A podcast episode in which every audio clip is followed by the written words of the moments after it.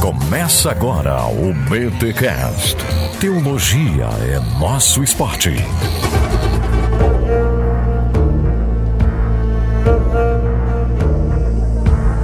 Muito bem, muito bem, muito bem. Começa mais um BT Cash, de número 335. Eu sou o Rodrigo Bibo e o cânon do AT está fechado. Fechado. Ou não? Ok, se você diz. Faz um tempinho já. E eu sou Alexandre Milhonanza e falar sobre o cânon do AT é um papo sem medida. Hum. Ah! E eu sou Victor Fontana e esse episódio sobre o canon vai ser uma saga. Piadas pra poucos, piadas só pra quem tá por dentro dos esquemas, entendeu? Poucos pegarão a referência. Nossa, mano, meu Deus. E eu sou o Paulo On e tirem o Constantino da sala que o papo não é com ele. Uh! Boa, boa. Gente, estamos aqui na série A Bíblia e Deus falou na língua dos homens. Olha aí, gente, esta série que está apresentando a Bíblia Sagrada, os meandros, os bastidores, os corredores. Já tivemos um episódio muito legal no mês passado e agora vamos falar sobre a formação do cânon do Antigo Testamento. Tá aí um episódio que a galera muito pediu para nós e agora você tem aqui no BT Cash, o seu podcast semanal de teologia. Mas antes, os recados paroquiais.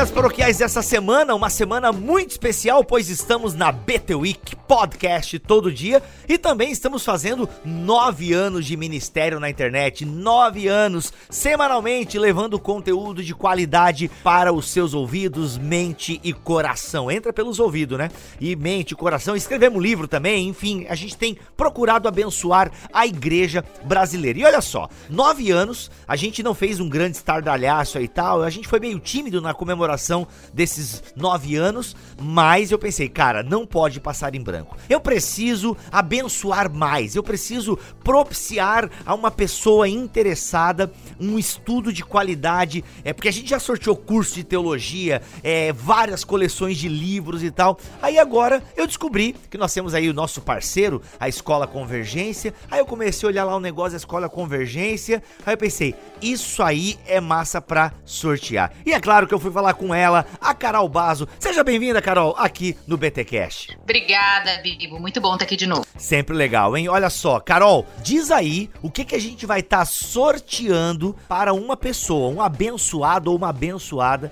O que, que essa pessoa estará concorrendo aí para nós comemorarmos os nove anos do Ministério Bibotalk? Gente, nós vamos sortear um lançamento da Escola Convergência, que é a Escola de Pregadores. A gente começou um novo curso de teologia. Para quem conhece a gente, a gente já trabalha com uma escola de teologia, um curso de dois anos, mas esse ano a gente lançou a Escola de Pregadores, que é para quem trabalha com o Ministério da Palavra. É um curso de um ano, focado muito tanto na questão da pregação, mas não é só para pregadores, não, tá, Bibo? Hum. Pode ser uma galera que trabalha com comunicação da palavra, com ensino, galera que trabalha com produção de conteúdo. Esse curso cai muito bem. Professores, mestres, pastores, mulheres, todo mundo.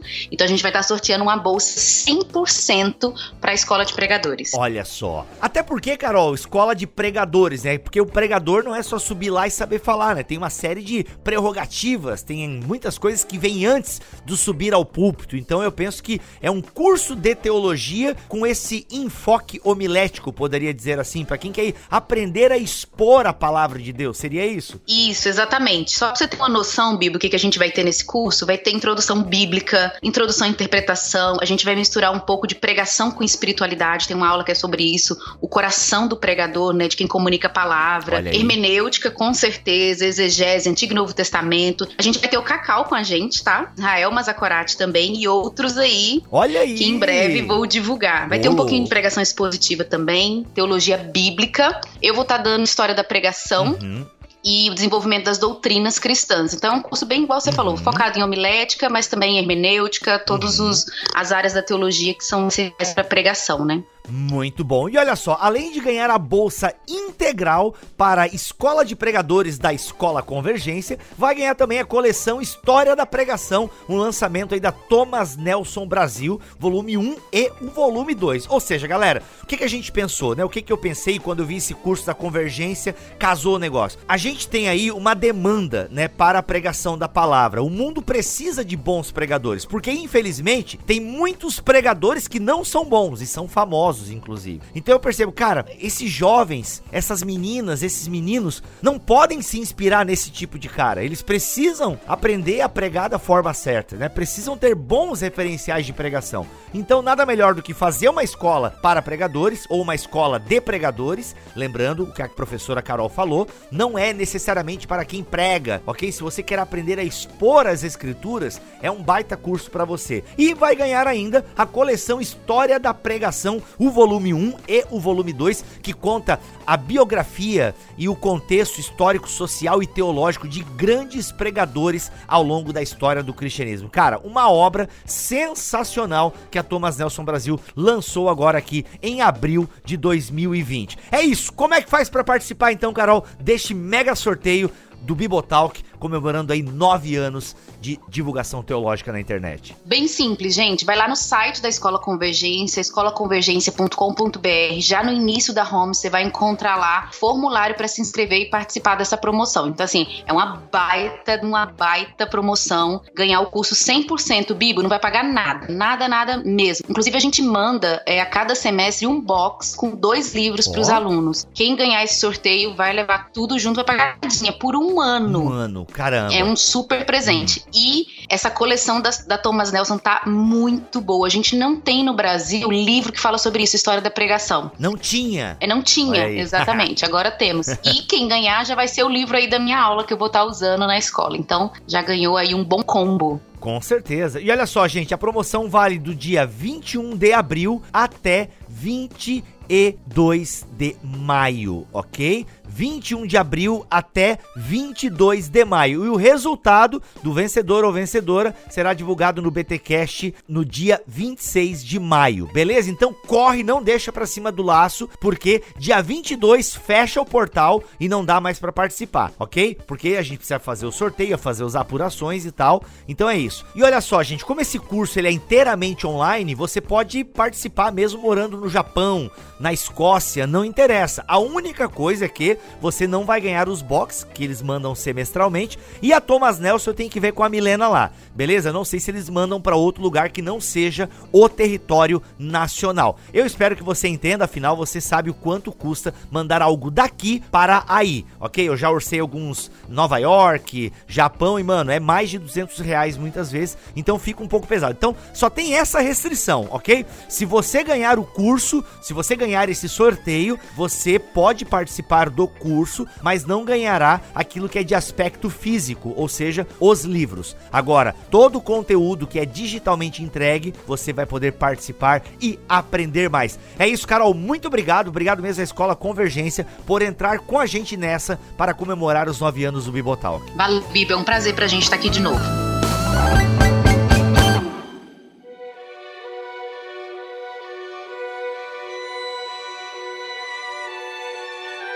Gente, é isso. Estamos na série A Bíblia, onde nós vamos apresentar como este livro sagrado se formou, a sua importância. É uma introdução à Bíblia. É, digamos que na faculdade de teologia a gente chamava essa disciplina de bibliologia. Paulo, explica para nós aí como tu já fizeste no primeiro episódio, o que nós podemos esperar desta série aqui em bibotalk.com. Lembrando que está saindo episódios tanto no BTcast como vai sair alguns episódios no contexto, que é o podcast do Paulo On aqui na Casa Bibotalk. O nosso objetivo é falar da Bíblia, mas de um aspecto mais introdutório, e muitas vezes a gente está acostumado em lidar com a questão da introdução à Bíblia como se fosse um roteirinho lá de quem escreveu, quando escreveu, como é que foi o negócio, mas a nossa ênfase aqui está sendo mais analisar o contexto, né, as circunstâncias dentro da qual a Bíblia foi escrita, a linguagem que a Bíblia usa, né, os gêneros literários. Então vai ser uma viagem muito legal, talvez muito instrutiva para você conhecer melhor melhor esse nosso livro, o livro de autoridade máxima que nós temos, mas deixar esse livro também é, um pouquinho mais pessoal, né? Conhecer as intimidades, né? Dentro da qual esse livro tão importante foi escrito ao longo dos séculos. Olha aí.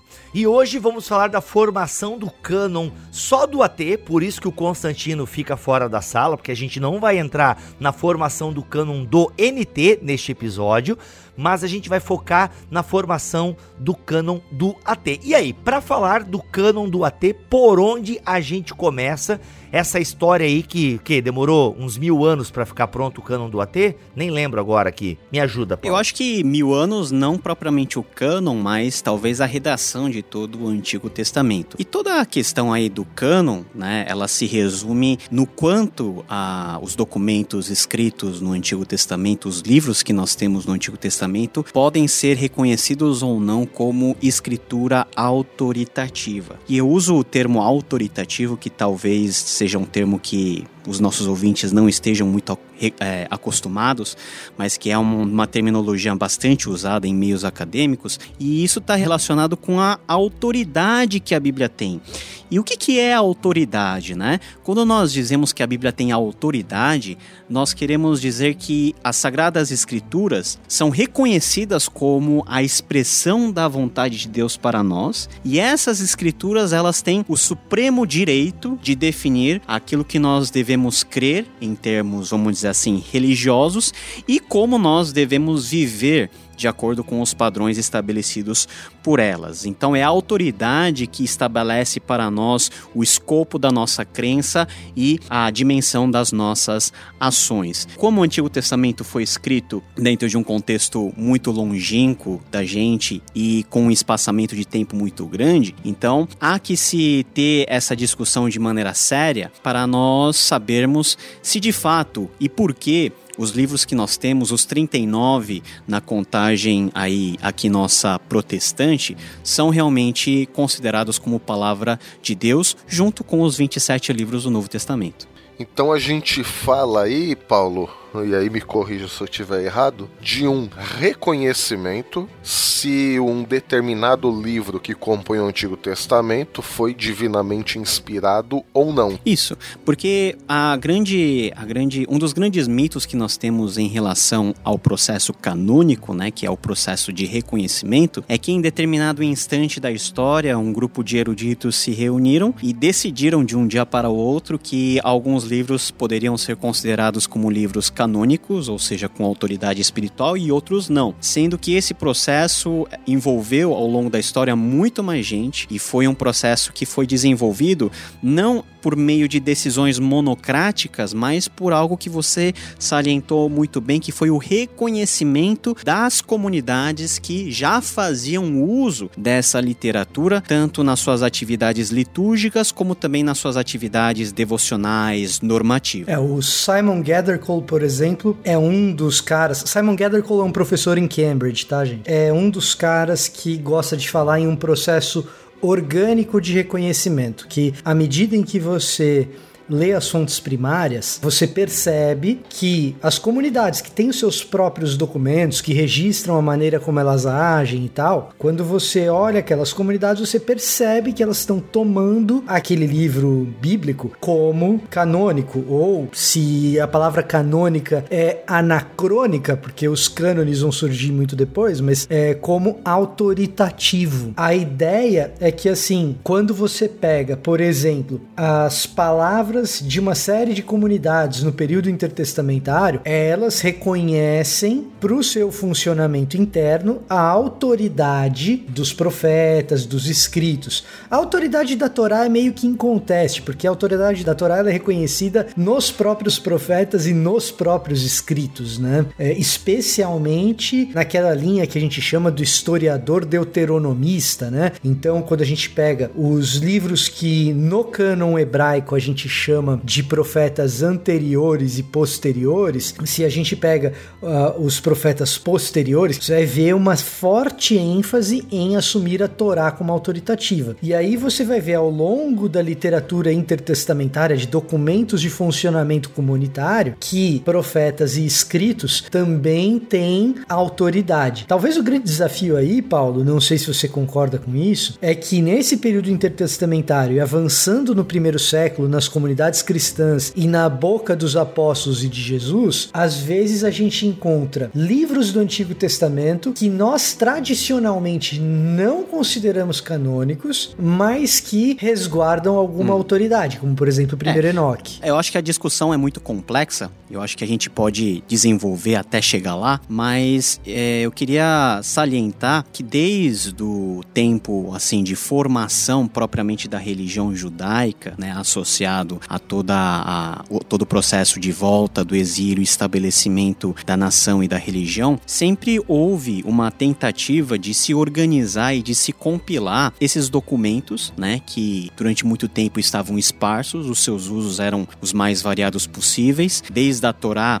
que sempre foi considerado como o cânon máximo, até o livro dos profetas. Muitos profetas estavam tinham acabado de escrever os seus escritos. Alguns documentos da terceira parte da Bíblia hebraica, que são os escritos, estavam sendo ainda compilados, como é o caso de Daniel, como é o caso de Esther. Só que Daniel cita Jeremias já, né? Daniel cita Jeremias, que é um profeta anterior ao seu próprio tempo, mas temos a própria discussão de quando Daniel foi escrito. Provavelmente Daniel não foi escrito no próprio tempo de vida de Daniel. Ele veio ganhar uma forma num momento mais posterior. Mas tudo isso para dizer que esses livros, dentro da comunidade dos judeus, eles tinham que ser minimamente organizados e ter uma avaliação né, de qual livro poderia ser usado para determinadas situações e quais não. Não é que um livro que não tenha autoridade canônica seja toda ela uma fraude ou toda ela formada de informações inverídicas. Temos várias literaturas, né, principalmente daquelas que nós consideramos como apócrifas dentro do cânon protestante, que, embora não sejam reconhecidas doutrinariamente como inspirados, apresentam, por exemplo, dados históricos muito relevantes que nos ajudam a compreender um período histórico que a Bíblia não nos fala, que é o período interbíblico, ah, nos ajudam a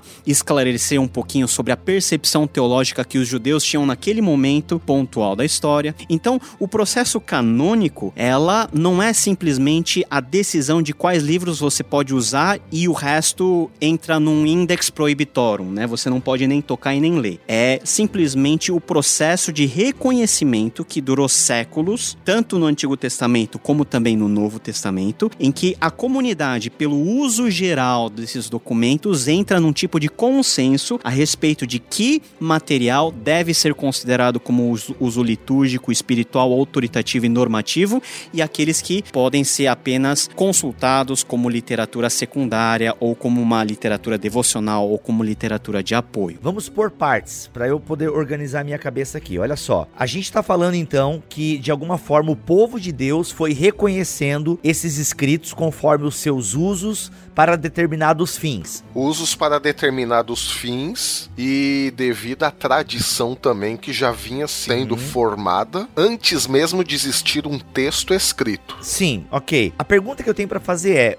por que essa necessidade de separar escritos autorizados de escritos não autorizados, para usar essa nomenclatura? Por que teve essa necessidade de um dia dizer Ó, oh, gente, aqui está os livros que nós consideramos sagrados para a nossa tradição. Pensando em Antigo Testamento. Cânon, ele já usava essa expressão cânon, formação do cânon? Não. Cânon significa é, vara de medir, né? Tá aí até a piadinha do milho da entrada. A palavra cânon, na verdade, é um, é um uso cristão. Então, no Antigo Testamento, no tempo de Jesus, não tinha a palavra canon, né? Que é uma palavra grega, uh, mas ela é muito próxima à palavra em português caniço ou cana, né? Que no contexto mais primário do seu uso era uma vara de medir, né? Uma régua. Mas com o seu uso aplicado à igreja e dentro do contexto mais cristão, passou a ganhar a conotação de regra padrão ou norma.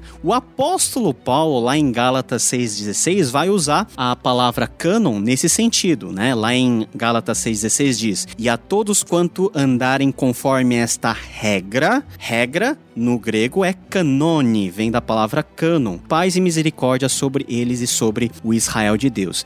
Então, sentiu-se, né? As comunidades sentiram a necessidade de normatizar esse conjunto de documentos por considerar que esses documentos tinham relação com aquilo que nós chamamos de revelação divina. Por exemplo, no caso do, da Torá, isso daí está evidente porque o próprio corpo da Torá, o próprio texto da Torá, vai dizer explicitamente que as leis que estão lá contidas foram reveladas por Deus a Moisés. Isso quer dizer que tudo que está fora desse escopo dos cinco livros da Torá não são revelação divina, estão à parte, né? não podem ser considerados como documento normativo. Então essa separação é muito importante porque os judeus eles tinham uma forma muito característica de praticar a sua religião que era extremamente diferente, por exemplo, dos povos que os cercavam. Então, até para guardar esse tipo de identidade dos judeus, identidade desse relacionamento pactual que Yahweh tinha com seu povo, a lei se transformou em algo que nós poderíamos comparar com uma cerquinha ou com uma salvaguarda. Então, esse é o terreno onde a lei está posta proposta, onde as cláusulas da aliança estão estabelecidas, e é nessa autoridade que o povo de Israel tinha a prerrogativa de viver e de construir a sua vida sobre ele. Mais tarde, depois que a Torá foi compilada e depois que a história de Israel vai seguindo o seu fluxo contínuo, nós tivemos aí a necessidade, por exemplo, de Deus erguer profetas que trouxeram palavras pontuais aplicadas àquele contexto, mas também que trouxeram revelações e profecias envolvendo Israel para um tempo futuro. Então, até para questão de preservar essa memória e essa tradição de revelação, que nós poderíamos chamar até de apocalíptica, esses documentos proféticos foram guardados junto à Torá como documentos aí de uso mais uh, relacionado à religião, documentos autoritativos. E por fim, nós temos a terceira parte do Antigo Testamento hebraico, que são os escritos, os salmos, provérbios, que é uma produção que expressa um pouquinho da arte do povo judeu em relação à sua própria prática da religião, como os judeus eles cantavam, como os judeus expressavam a sua crença em Deus. Lógico, Todos esses documentos foram inspirados por Deus, mas particularmente essa terceira parte é uma parte mais recente, né? É uma parte mais nova e que foi aceito como um documento autoritativo por causa do seu uso dentro dos contextos específicos de culto, de instrução de sabedoria e etc. E você citou aí a questão da apocalíptica, Paulo. É interessante notar também que existe uma, uma teoria também, até respondendo respondendo também a, a questão do Bibo, por que houve a necessidade de se estabelecer um cânon? E, segundo uma teoria, o período interbíblico explica bem isso. Para maiores detalhes, voltem no famoso episódio Período Interbíblico. Mas o fato é que, só retomando um pouquinho, havia um conflito entre as comunidades de Qumran que fugiram para o deserto. Por quê? Porque elas achavam que o sacerdócio em Jerusalém tinha se corrompido, estavam querendo transformar Jerusalém numa nova Atenas, toda aquela história que a gente já contou no episódio 96. E aí, o que aconteceu? Houve decisões para se fixar os, esses livros inspirados, justamente por causa desse movimento apocalíptico, porque as comunidades de Qumran estavam em conflito direto com o sacerdócio de Jerusalém. E a comunidade de Qumran se cria como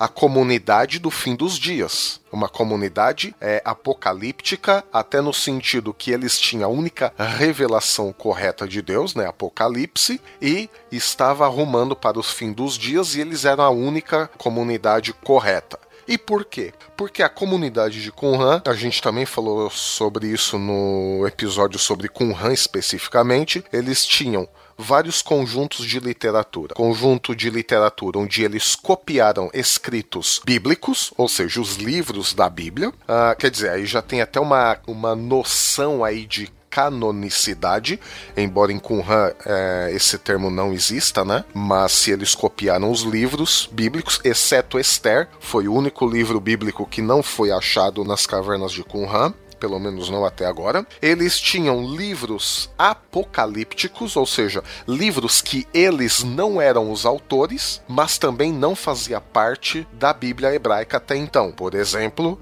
o Vitor citou aí o livro de Enoch, e tinha também um terceiro grupo de literatura, que era uma literatura produzida pela comunidade de Qumran. E falamos um pouquinho sobre eles nos episódio, no episódio sobre a nova perspectiva de Paulo também, que eram escritos que eles mesmos produziam regras da comunidade, as regras da guerra, o documento de Damasco, alguns hinos, entre outras coisas, né? Então tinha esses três conjuntos de literatura em Qumran. Só que Qumran era uma comunidade que produzia bastante documentos, não apenas copiavam, mas eles produziam.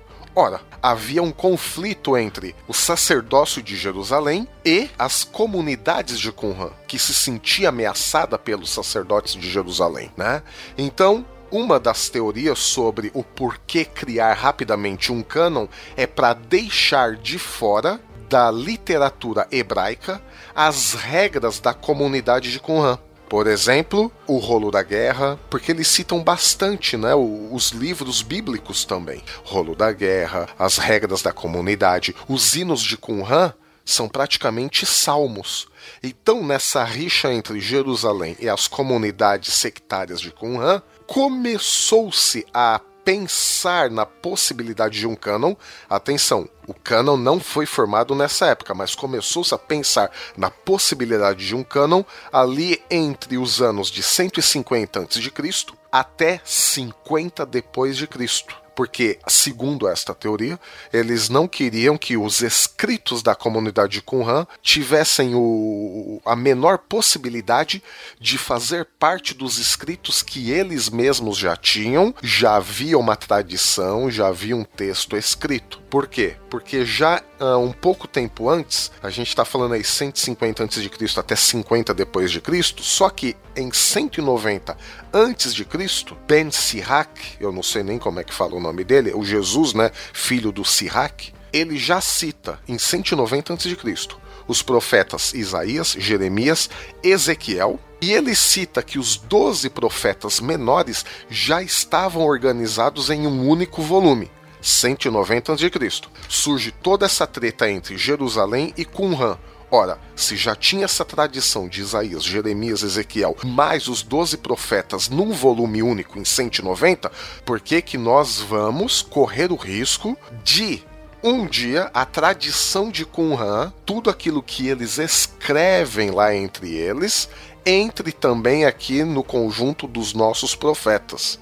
Então, começou-se a pensar, a, a, a, se refletir sobre a possibilidade da formação de um cânon. Eu acho que a gente precisa lembrar também que um pouquinho antes disso, embora não houvesse uma polêmica ou não houvesse uma necessidade de se fechar algo, quando foi produzida a Septuaginta, quando a Septuaginta foi encomendada é, e então traduzida, era necessário que se escolhesse quais livros entrariam naquele documento, que era o documento que resumia basicamente a cultura, a fé, uh, os instrumentos políticos de Israel. Claro que como a Septuaginta é um documento mais antigo que a comunidade de Qumran, é, você não vai ter esse debate a respeito desses manuscritos que são regras de comunidade que aparecem nas comunidades ali do Mar Morto, né? Ou na comunidade do Mar Morto, se for uma só, que a gente também não tem certeza absoluta sobre isso. Mas, assim, o que acontece é, já parecia haver um razoável consenso quando Qumran entra na jogada de que os documentos autoritativos são aqueles que estão na Septuaginta que mais ou menos reproduzem aquilo que nós temos no nosso Antigo Testamento cristão. Claro, Aí tem uma discussão a respeito de se entram os apócrifos que os católicos assumem ou não, que ainda é uma discussão extra. Né? Mas mais ou menos. Aliás, rende um podcast extra, né? Sobre os apócrifos. Talvez. Não vai dar pra gente entrar aqui, talvez. Poxa, você não falou deuterocanônico. Ou deuterocanônicos, pode ser, pode ser. Ah, tem os pseudepígrafes, enfim, por aí vai, né? Não, eu acho que a, a, a essa discussão é legal, porque a Septuaginta, tal como nós conhecemos, e um disclaimer, né? Quando nós falamos de Septuaginta, no sentido mais técnico, não é um texto, tá? A Septuaginta é uma tradição textual que ela ganha o nome de Septuaginta nas nossas edições mais críticas, mas que é uma tradição, vamos assim, documental e literária formada por várias, vários tipos de tradição escritas mais ou menos no mesmo, na mesma época, provavelmente segundo século antes de Cristo, e pelo correr, né, e pela tradução feita pelos livros que contêm a Septuaginta, nós podemos ter a razoável certeza de que esses livros, naquele período interbíblico, já eram ah, aceitos como livros de autoridade dentro das comunidades judaicas. Lógico, nós temos aí a, os apócrifos dentro, mas a presença dos apócrifos, por um lado, e essa é uma provocação que eu gostaria de fazer para vocês, ela nos ajuda a entender como que o judaísmo andava naquele tempo como que era o judaísmo do segundo século antes de Cristo, num período onde a Bíblia não registra nenhuma linha sequer sobre o que se falava, o que se cria a respeito do Antigo Testamento. Era um momento onde os judeus haviam acabado de voltar do exílio e toda a carga que eles ganharam no exílio no período de um século, ela vai ganhando corpo e se misturando às crenças que eles já traziam lá da longa tradição que vem de Moisés. Então, nos livros deuterocanônicos canônicos ou apócrifos, nós temos ideias um pouquinho distantes daquilo que nós temos no Antigo Testamento, o cânon oficial ocidental, ideias como você ter a possibilidade de sacrificar os mortos, ideias como a própria caridade, o ato de dar esmola como tendo um valor equivalente ou até superior aos sacrifícios e às orações, mas são justamente as ideias que estavam em voga naquele momento. Se por um lado nós não aceitamos e rejeitamos esses livros por apresentarem diferenças teológicas com aquilo que o corpo oficial do Antigo Testamento ele nos apresenta, a leitura desses apócrifos é de extrema valia porque nos ajuda a compreender como que o judaísmo estava se desenvolvendo nesse tempo tão nebuloso, tá? E esses livros, nesse contexto, e particularmente falando da Septuaginta dentro das comunidades judaicas de Alexandria, por exemplo, eram sim aceitas como livros autoritativos e eram sim colocadas aí no mesmo patamar que qualquer outro livro dos profetas ou de qualquer livro escrito do Antigo Testamento. É, talvez com exceção da Torá, que sempre teve um lugar de destaque em relação a todos os outros, né? Ah, sim, a Torá sempre foi algo superior, até vendo, por exemplo, como religiões mais ou menos paralelas ao judaísmo que foram se desenvolvendo ao longo da história de Israel, como por exemplo a forma samaritana de você praticar o que nós chamaríamos de judaísmo, eles só consideram a Torá porque a Torá incontestavelmente é a maior autoridade. E só um,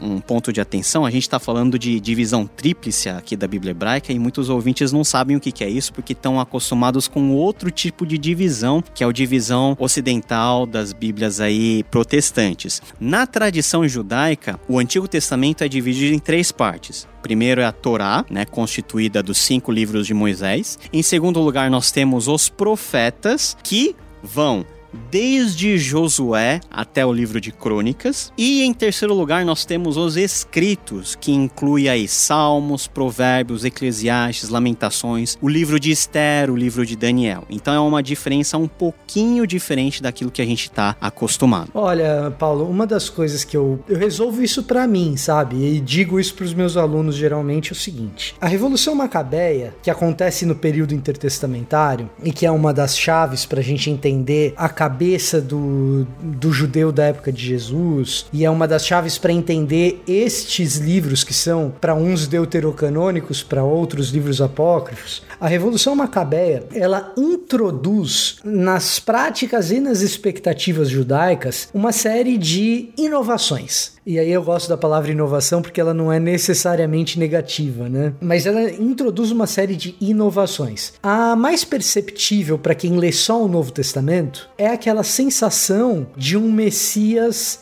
guerreiro, de um Messias beligerante. Político. Eu não diria nem político, eu diria militar, né? Militar. Essa ênfase no Messias militar, por exemplo, é um desenvolvimento extremamente ligado a Revolução Macabeia, que está no livro de 1 e de 2 Macabeus, que a gente lê com mais detalhes no livro de 1 e 2 Macabeus. Ali também a gente encontra uma espécie de desvio de dinastias. O que eu quero dizer com desvio de dinastias? Quando a gente chega no Novo Testamento, incauto e desavisado, e a gente lê todas as referências ao reinado davídico e todas as referências de Jesus como sendo alguém da tribo de Judá, a gente fala: olha só, as profecias diziam que o Messias viria da tribo de Judá, que seria da raiz de Davi. Jesus cumpre essas profecias sendo descendente de Davi, dessa genealogia e tal. E aí a gente tá em paz com isso, porque a gente pega o Antigo Testamento, pega o Novo Testamento, bate uma coisa na outra, e você fala, pô, beleza, isso tá tranquilo. Só que tem um detalhe, por causa da Revolução Macabeia, e o que, que é a Revolução Macabeia? Vamos, vamos explicar isso rapidamente, assim, só para pegar um pontinho que é importante isso pra nossa discussão de cano. Martela rapidinho essa daí, vai lá. Martela rapidinho essa daí. Vamos lá. Seguinte, você tem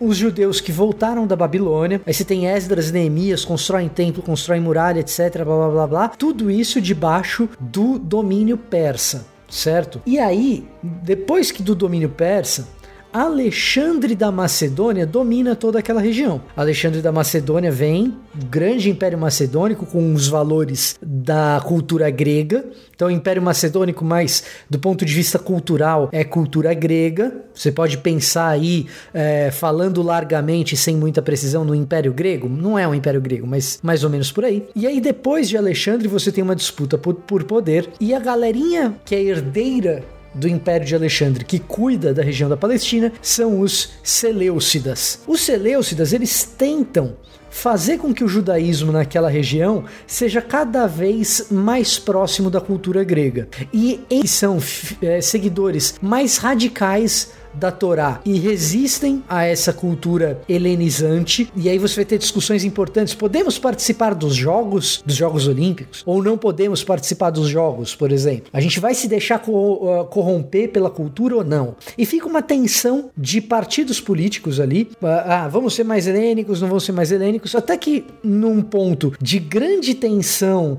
dessa história, os Seleucidas decidem proibir a leitura da Torá. E essa é a gota d'água para o pessoal mais uh, radical que acredita num judaísmo roots sem a influência dos helênicos. Isso gera uma revolta, uma revolução. E essa revolução é a Revolução Macabeia, que dá certo durante um período de tempo, eles vencem os Seleucidas, é, Jerusalém passa a ser independente durante 80 anos, e a dinastia real que surge nesse período de 80 anos é a dinastia Hasmoneia. Debaixo dessa dinastia Hasmoneia, várias distorções a respeito do que é a Torá e como ela deveria ser interpretada surgem. E entre essas distorções, essas práticas esquisitas que a gente vê nos deuterocanônicos, que a gente vê nos apócrifos, que o Paulo citou agora há pouco. Mas não apenas isso, a existência de uma dinastia extra, que não é davídica, que não é da raiz de Judá. De certa forma, o Novo Testamento derruba um pouco dessas crenças Rasmonéias quando aponta para Jesus como sendo da dinastia original. E um cara que tem o poder religioso, militar e político. Isso era uma heresia. É, Exatamente. Então, assim, o que, que a gente tem que entender? É que esses livros são super úteis para a gente entender esse período histórico, esse borbulhar político que estava acontecendo ali e até mesmo a origem dos partidos políticos que a gente encontra no Novo Testamento, saduceus, fariseus, herodianos, todos eles têm a ver com esse fervilhar político da dinastia Rasmoneia e do seu fim, né? Foram 80 anos, mas aí, é, depois desses 80 anos, a dinastia Rasmoneia é massacrada. E fica uma esperança de que um rei rasmoneu vai voltar. E Roma coloca em Jerusalém Herodes, que é totalmente fora da casinha, é, a dinastia herodiana, que é totalmente fora da casinha Rasmoneia, inclusive para suprimir um pouco esse espírito revolucionário. De certa maneira, a fé apostólica, ela meio que descarta essas distorções rasmonéias que surgem no período intertestamentário. Então, me parece bastante coerente assumir esses livros deuterocanônicos e apócrifos como livros de bastante valor informativo para nós do ponto de vista histórico, mas sem a autoridade escriturística a qual os autores do Novo Testamento atribuem a Torá, a Isaías, a Daniel, a Ezequiel, a Jeremias. Então, eu, eu acho que vai mais ou menos por aí. Eu resolvo mais ou menos dessa forma na minha cabeça é, essa questão. Agora, a gente não pode esquecer que esses livros fizeram parte do cânon cristão durante mais de mil anos. E com a tradução luterana para o alemão, esses livros passaram a ser um apêndice e não mais uma parte do cano. Então, é mais ou menos por. É só deixa de ser apêndice com as traduções puritanas, né? Já no século 16, 17.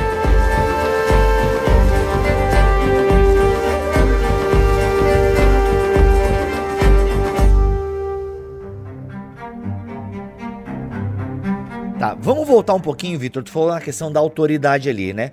Antes mesmo dos autores do Novo Testamento reconhecerem a autoridade né, de escritos do Antigo Testamento, se eu me lembro bem, a própria comunidade judaica, de alguma forma, ela formou o cânon, né? Meio que a comunidade cristã, ela vai aceitando aquela, os livros que os judeus tinham colocados como escritos autoritativos e tal, e por aí vai. Eu queria entender um pouco, Paulo e galera da mesa aí, como é que vai acontecendo esse processo da formação do cânon do ateu. Até o Paulo já falou um pouco antes, mas quais são as evidências internas, é, externas, textuais e tal? Como que assim, tá, gente? Qual o critério que a gente usa aqui para dizer, não, esse livro aqui não, esse aqui fica de fora, esse aqui tem autoridade, esse aqui não. Eu acho que a gente não falou sobre isso ainda, né, de maneira mais didática. Uhum. Ou já falou e eu fiquei marcando toca aqui. Não, a gente não falou. E dentro de todo esse cenário histórico que o Vitor ele nos explicou de maneira bem sintética, é que nós temos todo o processo de formação do cânon do Antigo Testamento. E esse processo, às vezes a gente tem uma visão anacrônica da realidade, na verdade, a gente pensa que os crentes do Antigo Testamento, eles andavam com uma Bíblia debaixo do sovaco, o Antigo Testamento, né, que é forma de livro tal. Não, não, não. A tradição naquela época era literária, mas era muito mais oral. E havia, né, de acordo com os os estudiosos algo que nós chamamos de consciência canônica, ou seja, o povo de Israel, né, a comunidade judaica sabia, né, pela tradição e pelo uso, quais documentos eles regiam de forma autoritativa, de forma espiritual e de forma normativa a vida cotidiana da religião e também da sociedade de Israel. Um, uma das coisas que eu aprendi no seminário, né, quando eu entrei, diz respeito, por exemplo, a um concílio de notáveis judeus, né, que aconteceu no ano de de 90 depois de Cristo, que é a famosa o, o famoso Concílio de Jamnia. Vocês já ouviram falar dele? Yeb. É. Sim, sim. Alguns dizem que é até um mito, né? Isso, né? A gente não tem muito certo se isso realmente aconteceu, mas é. pelas evidências que nós temos, né, da tradição, esse concílio, na verdade, não se reuniu para determinar quais livros seriam ou não canônicos. Ele só uh, se reuniu em torno da discussão de alguns livros que já eram considerados canônicos, mas uh, relacionados a como que esses livros deveriam ser usados. Por exemplo, o livro de Cantares. Como que a gente usa o livro de Cantares? Uma linguagem tão distoante da Torá, por exemplo, dos profetas, uma linguagem que fala sobre um tema tão distoante também, que é o amor entre um homem e uma mulher, uma linguagem tão característica, como que a gente usa isso daí, tá? Mas não foi, pelas evidências que nós temos, um concílio que definiu, como, por exemplo, o concílio de Nicéia, no mito da formação do cânon do Novo Testamento que o Constantino foi lá e pá, emitiu uma ordem para cravar os 27. E isso também provavelmente não aconteceu no Antigo Testamento. Como que a gente sabe? Infelizmente, o Antigo Testamento não traz a lista canônica de si mesmo, né? O índice que você tem na Bíblia não é inspirado e nem tão pouco canônico, ele não faz parte do corpo do texto. Então, nós temos aí evidências externas, né, de documentos secundários à Bíblia que citam nominalmente esses livros livros e até o número desses livros e nos ajudam a perceber que já a partir do segundo século para o primeiro século antes de Cristo, os livros do Antigo Testamento, tal como nós conhecemos, os 39, com exceção dos apócrifos, eram exatamente esses que eram considerados como literatura inspirada. Por exemplo, o próprio livro apócrifo de 2 Esdras, no capítulo 14, versículo 44 a 48, vai dizer o seguinte: Torne público os 24 livros que você escreveu primeiro e deixe o digno e o indigno lê-los. Ora, que 24 livros são esses? São exatamente os 39 do Antigo Testamento na nossa contagem aqui protestante. É que dentro da Bíblia hebraica, alguns livros aparecem juntos. Por exemplo, Esdras e Neemias formam um livro, Ruth fica junto com Juízes, Lamentações aparece junto com Jeremias, mas a rigor, esses 24 livros são todos os 39 livros que nós temos aí no ordenamento canônico dentro das nossas Bíblias. E esse documento de segunda Esdras foi escrito num tempo bem posterior. Fim do primeiro século, não? Isso, sem depois de Cristo, mas já há um entendimento entre os judeus que são esses e que está fechado. Documentos um pouquinho mais para frente, né? Por exemplo, no Talmud, o documento chamado Bababatra, né? Ele vai dizer o seguinte: nossos pais ensinaram. A ordem dos profetas é Josué, Juízes, Samuel, Rei, Jeremias, Ezequiel, Isaías e os doze profetas menores. E a ordem dos escritos é Ruth, Salmos, Jó, Profetas, Eclesiastes, Cântico dos Cânticos, Lamentações, Daniel, Rolo de Esther, Esdras e Crônicas. Então você vê que já há um reconhecimento da própria tradição, embora posterior, mas uma tradição que reflete aquilo que já os judeus criam anteriormente e que, com o passar das gerações, foi sendo transmitido. O Flávio Joséfo, né, no primeiro século depois de Cristo, vai deixar aí nos seus documentos a contagem dos livros, né, e uma série de outros documentos vão nos mostrar essa variedade aí de evidências. Aliás, o próprio Novo Testamento também vai confirmar mais ou menos a contagem aí do número e do conteúdo da Bíblia hebraica por apresentar ele próprio a divisão, a tal da divisão tripartite, né? Lá em Lucas 24, 44, temos aí apresentado que importava que se cumprisse tudo que de mim está escrito onde? Na lei de Moisés, nos profetas e nos salmos. Quando Jesus fala salmo, Jesus está aplicando uma figura de linguagem chamada sinédoque, que é a parte pelo todo. Então, os salmos, é, o Saltério é o livro maior da terceira parte do cânon judaico, que são os escritos. Então, ele representa a totalidade dos livros aí uh, dos escritos. Então, uhum. nós já temos aí estabelecido, já na época de Jesus, olha só, na época que Lucas escreve, saindo da própria boca de Jesus, o conteúdo, a divisão e por consequência, o número de livros e o conteúdo desses livros aí como documentos reconhecidamente autoritários do Antigo Testamento. Fora toda a evidência que o Melhoranes apresentou dos manuscritos do Mar Morto. E também tinha aquela questão né, do, do critério rabínico, né? Que alguns dizem, né? O livro uhum. que suja as mãos, né? Se livro suja ou não suja as mãos, né? E é o contrário, né, Paulo? O, o, o raciocínio é o contrário, né? A gente pensar o livro que suja as mãos. Ah, não, então o livro impuro. Não, não. Isso. Se o livro sujou as mãos, nós precisamos lavar nossas mãos de tanto que o livro é Isso. é sangue. E a discussão que vai nascer, de acordo com relatos e com a tradição, lá no concílio de Jamnia, no ano 90 depois de Cristo. Então a ideia dessa divisão tripartite da Bíblia hebraica nos ajuda a perceber como provavelmente o processo canônico ocorreu na Bíblia hebraica.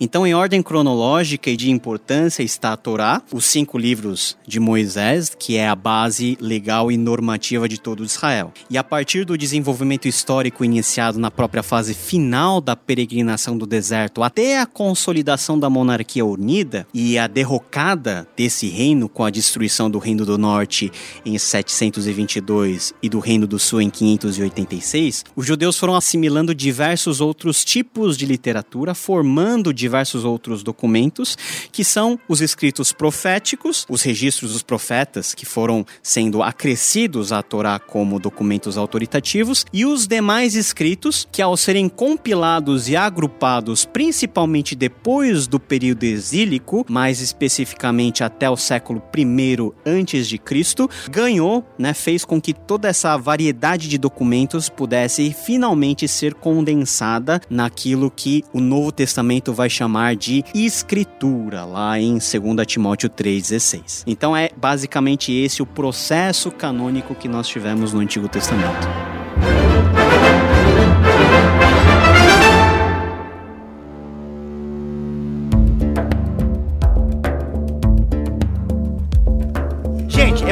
Coisa para falarmos sobre a canonização, o processo de canonização do AT. Obviamente que no livro do Paulo vai ter isso bem detalhado, vai ser massa demais, com muitas notas de rodapé para você procurar outras fontes e ampliar a discussão. Mas Paulo, eu não posso terminar esse programa aqui sem antes a gente puxar um assunto que alguém deve estar tá pensando. Tá, peraí, peraí, peraí. Vocês estão falando da formação do cânon, tá? Que a gente meio que recebe isso de outras pessoas, mas no, no próprio cristianismo existem listas é, diferentes do Antigo Testamento. Pra gente citar aqui, por exemplo, o protestantismo, ele adota é, 39 livros no Antigo Testamento. Se eu não me engano, na Bíblia Católica vai ter, terão outros o que? Sete livros, se não me falha a memória. São 73, né? Não, peraí, é só o Antigo Testamento, é, não é 73 livros? Ah, pardon, é, pardon. É, não, só é, o Antigo, São, são sim, 39 sim, e é. eles têm mais 7, eu não lembro agora. Se alguém lembrar, me avisa aí. Porque os católicos, eles têm aquilo que nós chamamos de apócrifos, os católicos chamam, na verdade, de deuterocanônicos. Então eles aceitam alguns livros a mais nesse Antigo Testamento, como 1 e 2 Macabeus, Tobias, é, um capítulo de Daniel, aceitam mais um salmo. Eles têm uma contagem Oração de Manassés. tem alguns outros livros. E nós chamamos alguns livros de, nem de apócrifos, mas chamamos de pseudepígrafes. São falsos escritos e tal, uma outra nomenclatura. Que aí, a esses livros, os católicos talvez chamem de apócrifos e por aí vai. Tem algumas nomenclaturas aí, como livros, né, é, canonizados, apócrifos, é, deuterocanônicos, pseudepígrafes e por aí vai. Por que, que a gente tem essa diferença? Falando só de Antigo Testamento. Para ficar somente aqui em duas, né? Aqui no off-top que vocês citaram que os ortodoxos têm outra lista do Antigo Testamento. E aí, como é que é? Por que, tem essa bagunça, digamos assim? Na verdade, o, a lista canônica do catolicismo romano, ela vem diretamente da, primeiramente da Septuaginta, né, que contém todos esses livros apócrifos e também da versão de Jerônimo, né, a Vulgata Latina. Depois do quarto século, na virada do quinto século, a igreja deixou de usar a língua grega como língua oficial e adotou o latim, e a partir da tradução Jerônimo, que continham esses livros, passou-se a adotar e a igreja não retirou esses livros apócrifos. E em sucessivos concílios, a igreja reafirmou o reconhecimento desses apócrifos, que dentro da tradição católica são chamados de deuterocanônicos, ou seja, livros aí de segunda canonicidade ou de canonicidade secundária. Então, nos concílios de Hipona 393, Cartago 397 419, Florença 1442 e finalmente foi sacramentado aí a, a inclusão, né, na verdade a manutenção desses livros no concílio de Trento 1546, que é o famoso concílio aí da contra-reforma, tá? Esses documentos eles permanecem por vias mais de tradição, né? Porque foi recebido dessa maneira. A, a Igreja Católica Apostólica Romana tem um conceito diferente, enfim, de reconhecimento canônico de todo o processo dentro da qual a, o cânon foi, foi sendo desenvolvido. Basicamente, a Igreja Católica ela considera que ela, como igreja e detentora do magistério, ela é a que dá a palavra final dos livros que podem ou não ser considerados canônicos. Então, todos esses concílios vieram a sacramentar essa decisão. Lutero, no começo da reforma, ele manteve né, os livros deuterocanônicos ou apócrifos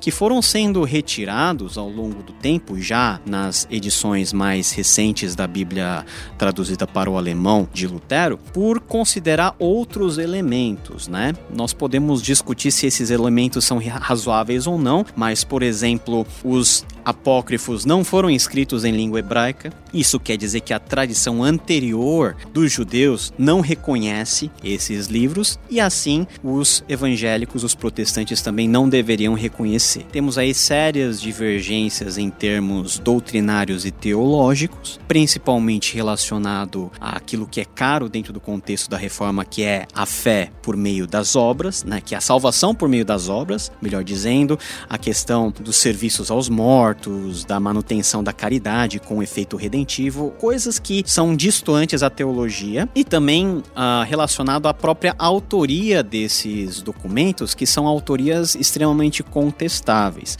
São documentos que foram escritos a posteriori, no tempo interbíblico, e que provavelmente não faziam parte da tradição e não eram reconhecidos como sendo parte da tradição religiosa judaica. Outros ramos do cristianismo, né, como os ortodoxos, vão incluir livros a mais do que já estão presentes na tradição católica.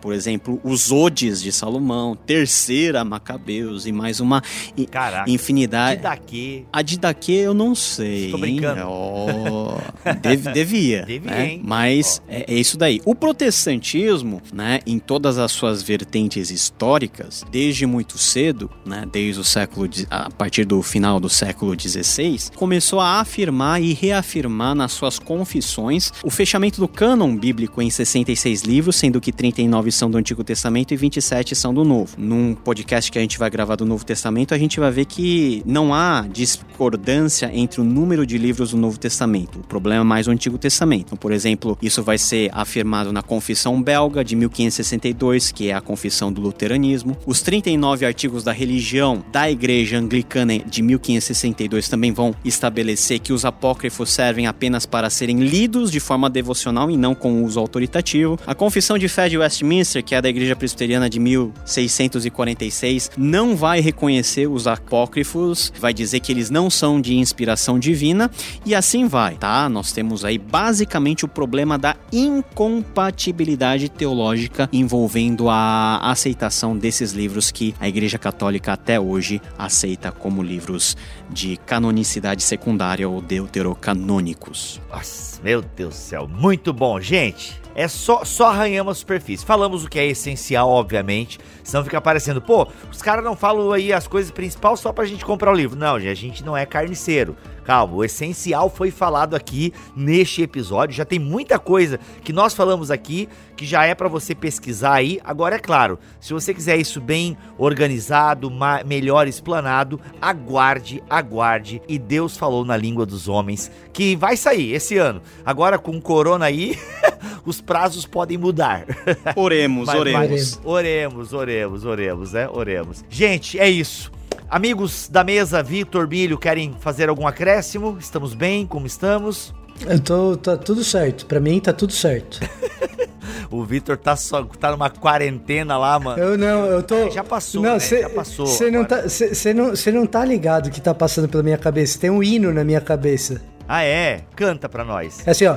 Eu sei o sentido do Hanukkah, pois na história tem o seu lugar. Foi a revolta macabeia, o que ela é pra mim. Pronto, agora você já Caraca. sabe o que, que tem no período intertestamentário e até canta pra não esquecer. Santo, Santo Deus. Deus. Eu não tenho mais nada a acreditar, a acrescentar, porque o cânon tá fechado. Ah, acreditar a gente sabe que você tá meio perdido mesmo, mas acrescentar você tem alguma Não porque coisa? o cânon tá fechado. É isso aí, bro. Canon fechado, corpo fechado. É nóis. Isso aí.